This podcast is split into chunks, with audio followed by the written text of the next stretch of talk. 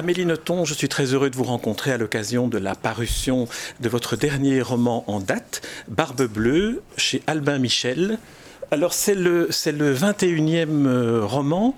Est-ce qu'on pourrait essayer une sorte de numérologie bibliographique en, vous proposant la suggestion suivante. Le septième de vos romans et le quatorzième de vos romans et le 21e de vos romans peuvent être assemblés tous les trois sous une marque un peu sulfureuse. Il s'agit de mercure, il s'agit de euh, acide sulfurique. Mais enfin, vous avez raison. J'y avais pas pensé. Oh, comme quoi la numérologie est quand même une science intéressante. Et c'est tout à fait alchimique. Et ça tombe bien puisque Barbe Bleue est, mon roman alchimique. Absolument, oui, oui, Alors dans Barbe Bleue, vous avez rien, revisité le, conte de Barbe Bleue, mais évidemment, vous donnez beaucoup d'indulgence, si on peut utiliser ce terme-là, à, à Barbe Bleue. Vous lui pardonnez le fait qu'il ait droit au secret de cette chambre secrète à laquelle il interdit l'accès. Je fais mieux que, lui pardonner, je le célèbre, je trouve que c'est carrément une vertu. Le conte de Perrault a toujours été, euh, Barbe Bleue a toujours été mon préféré. Mais en même temps, ce conte m'a toujours profondément indigné, parce qu'on présente, mais sans aucune explication, Barbe Bleue comme un monstre, parce qu'il a des secrets et parce qu'il va peut-être un petit peu trop loin pour défendre ses secrets. Mais à aucun moment on ne signale que non seulement on a le droit d'avoir des secrets, mais qu'en plus c'est bien d'en avoir. Alors les, secrets, c'est ce que euh, Saturnine, qui est le personnage féminin qui est son, celui qui lui donne la réponse, celui qui, vient visiter, celui qui vient loger dans son appartement. Saturnine est celle qui finalement va être la neuvième non-victime de, de Barbe Bleue. Mais oui, parce que c'est justement une, une colocataire, une femme qui n'a pas cette curiosité qui soi-disant serait l'apanage des femmes, elle est, euh, elle, euh, je dis ça parce, parce que, franchement, d'expérience, je peux vous dire que les hommes sont au moins aussi curieux que les femmes. Nous parlons bien sûr ici de la curiosité malsaine. Et elle, elle va, elle va respecter la consigne, elle, va ne pas violer la chambre noire de Barbe Bleue. Et c'est ainsi qu'elle sera amenée non seulement à ne pas être sa victime, mais finalement à connaître son secret en ayant la vie, la vie sauve. Alors, Saturnine est une jeune femme qui a 24-25 ans, qui se retrouve à Paris et qui est belge. Est-ce que le, fait de, donner cette nationalité à un de vos personnages centraux, est-ce que c'est une nécessité ou est-ce que c'est quelque chose qui, vous, donne plus, d'aisance pour, situer une personnalité? Ça m'est venu comme ça, mais en même temps, ça s'explique facilement. J'ai été Saturnine, j'ai été cette jeune femme de 25 ans qui débarque à Paris qui n'en revient pas.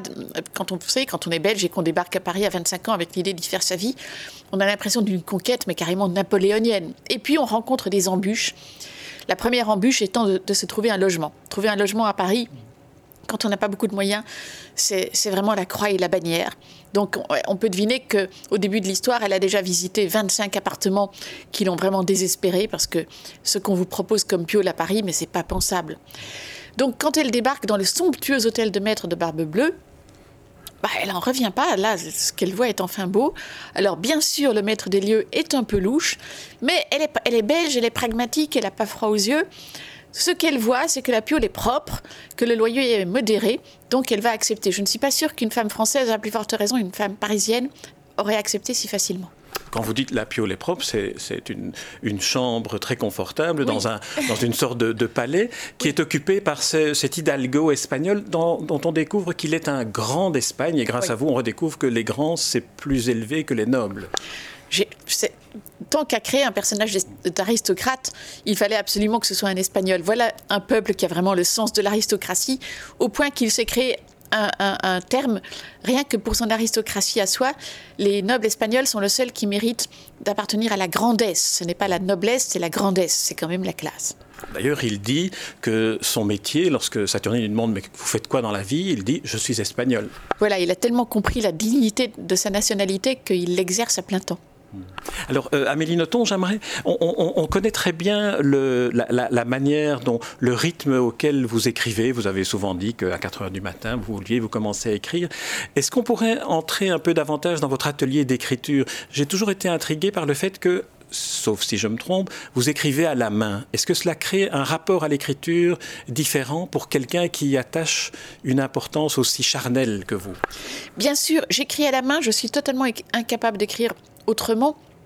Je ne possède pas d'ordinateur, je ne sais même pas comment ça marche. Je possède une vieille machine à écrire, mais elle me servait du temps où je retapais mes manuscrits, oui, je les transformais en tapuscrits, nécessité qui ne s'impose plus aujourd'hui. Pour créer, j'ai absolument besoin que ce soit à la main, parce que créer est d'abord un acte charnel.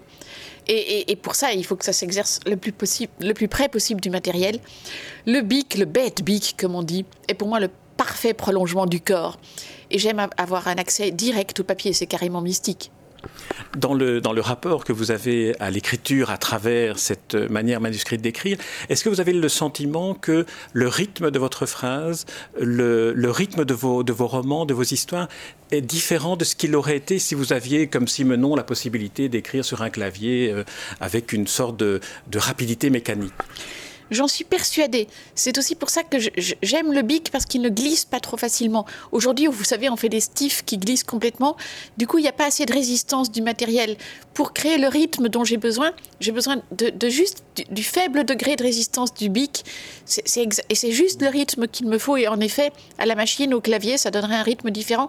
Et puis, l'accès au papier est moins direct. C'est moins mystique.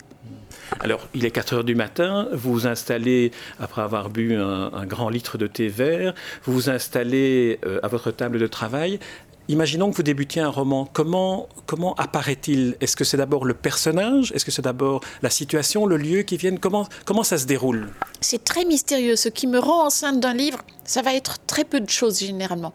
Ça peut être une bribe de phrase, ça peut être un personnage, ça peut être une situation, ça peut être un malaise. Euh, une chose assez fréquente dans mes livres, c'est qu'un livre naisse simplement d'un malaise qu'on a éprouvé en, côtoyant une personne. Simplement, quand on côtoie un inconnu et qu'on ne sait pas quoi se dire, va naître un malaise très intéressant. Ça, c'est une situation qui va pouvoir me mettre enceinte. On, sait que vous écrivez chaque jour, que vous avez une série de, livres que vous appelez les livres non publiés, dont on ne sait pas le, nombre. Est-ce que euh, lorsque vous commencez un livre, est-ce que vous savez, et qu'est-ce qui vous l'indique, qu'il va être publié ou non publié? Je ne le sais absolument pas. Et je ne le sais pas non plus en le finissant. Euh, la, procédure est toujours la même. au moment de la création, on ne sait rien je suis tellement violemment enceinte et ça m'occupe tellement de l'être que je ne peux pas avoir un jugement extérieur sur ce que je fais. Je fais mon bébé le mieux possible, c'est tout ce que je peux faire. Et puis à la fin de l'hiver, je relis tout ce que j'ai écrit dans, l'année, ça fait trois ou quatre manuscrits. Et c'est à ce moment-là que j'ai juste la bonne distance pour savoir ce que je vais en faire. Si je vais le garder pour moi, ce qui est le cas dans l'immense majorité des cas, ou si je vais le partager en, le publiant. Euh, euh, votre bibliographie comprend, outre ces, ces, euh, ces, livres, ces sulfureux, comme on, pourrait les appeler, aussi beaucoup de livres euh, autobiographiques dans lesquels vous glissez une partie de ce que vous avez vécu enfant, euh, de votre vie à Tokyo, de votre attachement au Japon. Est-ce que c'est une manière de, de, de, vous dévoiler ou de vous cacher et de vous inventer une vie? C'est ni l'un ni l'autre, je dirais. Bon, je fais comme tous les auteurs, je, je parle aussi de moi, c'est-à-dire que je parle de la personne humaine. Il se trouve que je fais partie de mon sujet puisque je suis une personne humaine. Le Japon est en effet très important pour moi. C'est un grand sujet et il se trouve que j'y suis née et que j'y ai passé des années déterminantes de ma vie. Donc, voulant parler du Japon, ce serait absurde de ne pas dire d'où ça me vient, donc de ne pas m'y placer carrément. Dans un, dans un portrait télévisé qui a été récemment diffusé euh, à la télévision, vous, vous disiez cette chose assez surprenante que je cite de mémoire, vous disiez, c'est en retournant au Japon que je me suis rendu compte que ce que j'en avais raconté n'était pas une affabulation. C'est une phrase un peu à la fois paradoxale, mais, mais très, très bouleversante. Oui, parce que quand se crée la distance de l'écriture, et quand en plus le livre est publié par la suite, et quand en plus il devient un grand succès, vient un moment où on se demande si tout ceci est bien réel, si on n'a pas tout inventé. Et le fait de retourner au Japon, de revoir les lieux, les gens dont il est question, et de se rendre compte qu'on n'a pas tout inventé, que l'écriture finalement n'était pas une distance, mais, mais au contraire un accès, ça, ça, ça fait un choc. Quittons, si vous voulez bien, l'atelier d'écriture et la partie euh, autobiographique pour arriver à l'édition du livre. Euh, on a souvent associé ce dernier livre, Barbe Bleue, au premier que vous avez publié, Hygiène de l'assassin, en étant euh, un livre qui est, disons, une rencontre un peu identique entre une jeune fille et, une, et un homme plus âgé qu'elle. vous avez publié le premier roman chez Albin Michel en le soumettant directement au directeur d'Albin Michel, qui par ailleurs est le, est le filleul de Pierre Benoît qui est aussi un écrivain comme vous, prolifique comme vous, avec euh, une, euh, une, notoriété euh, quasi universelle, pour lequel vous avez, lorsqu'on a réédité quelques-uns des livres, publié une préface à une réédition. Alors, comment s'est passé ce premier rapport avec Albin Michel, la maison d'édition Albin Michel, et comment se passe aujourd'hui le rapport que vous avez avec l'éditeur? Le premier d'abord. Le tout premier, c'était pour moi l'ignorance absolue. Euh, j'avais écrit Hygiène de l'assassin, c'était à l'époque mon onzième roman, mais c'était le premier dont j'étais fière et que je voulais montrer à des gens, c'est-à-dire publier.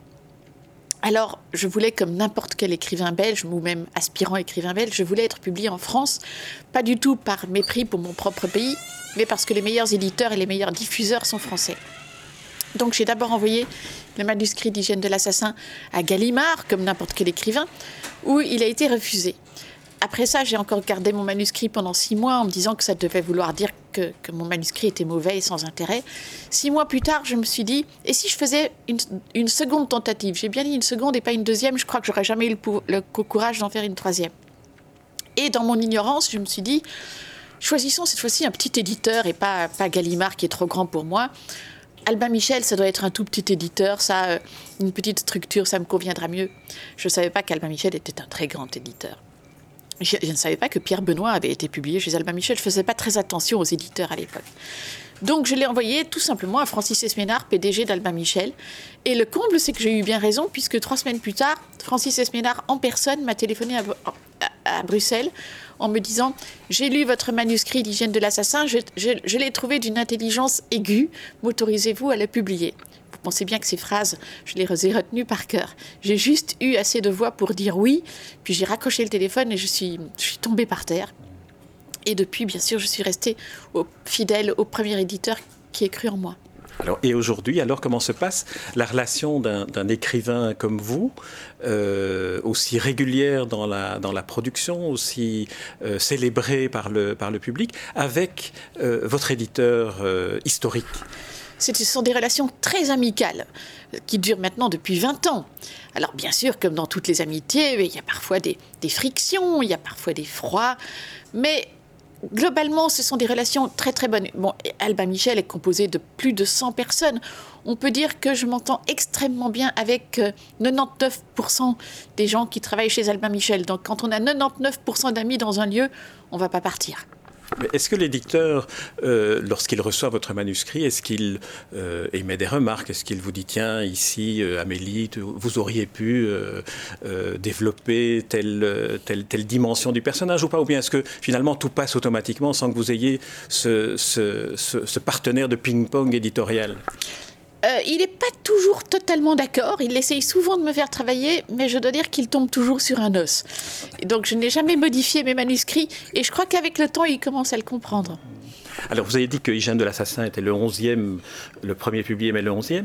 Est-ce qu'on pourrait savoir si parmi tous les noms publiés depuis 20 ans, il y en a que vous aviez considérés comme non publiables et que vous ayez euh, retravaillé ou bien, ou bien redécouvert avec des yeux nouveaux en, les relisant ou en, y retournant Absolument jamais. Euh, si je ne les ai pas publiés, ça ne voulait pas dire que je ne les aimais pas. Ça voulait dire que les ayant relus selon la procédure que je vous ai dite tout à l'heure, je les ai jugés non pas destinés à la lumière, mais à l'obscurité, ce qui est une façon de leur faire un cadeau. L'obscurité, c'est très beau aussi, c'est comme pour les êtres humains, tous les êtres humains ne sont pas faits pour la lumière. Moi, j'essaye de me conduire comme une bonne mère qui a beaucoup d'enfants, et de voir lesquels de mes enfants sont destinés à la lumière et lesquels doivent plutôt rester dans la, la pénombre. En, vous écoutant dire euh, cette dernière réponse, je me demande si vous ne ressemblez pas un peu finalement bien davantage qu'à Saturnine à votre personnage de Barbe Bleue. Je crois que vous m'avez percé à jour.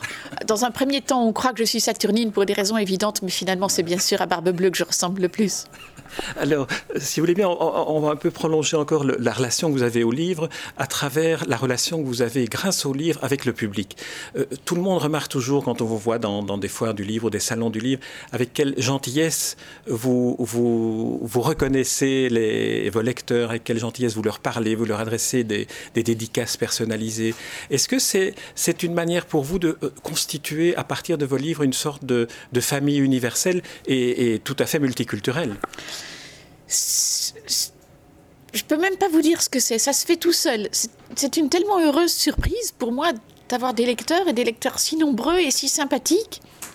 Alors, euh, je vois tout ce qu'ils me donnent et comment faire autrement que de réagir avec générosité et avec amitié.